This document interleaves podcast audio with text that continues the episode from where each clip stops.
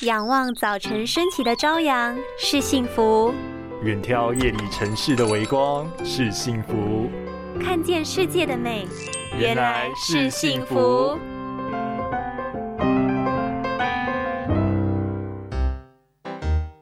你知道眼睛的睫状肌是几岁开始退化吗？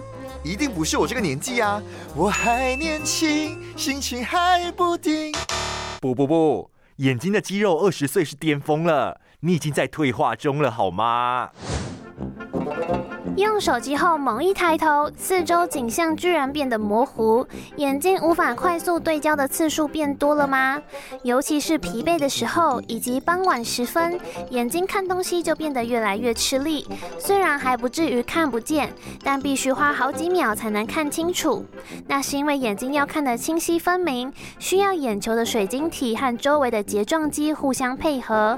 当肌力变差，失去灵活度，就只好一边摸索一边。调整才能够逐渐看清楚，而睫状肌的功能在二十多岁时登上高峰，之后调节焦距的能力便会开始走下坡，这是经年累月的结果。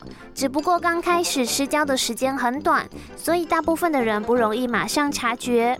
建议大家可以多做眼睛对焦训练，或是打乒乓球也是很有帮助的哟。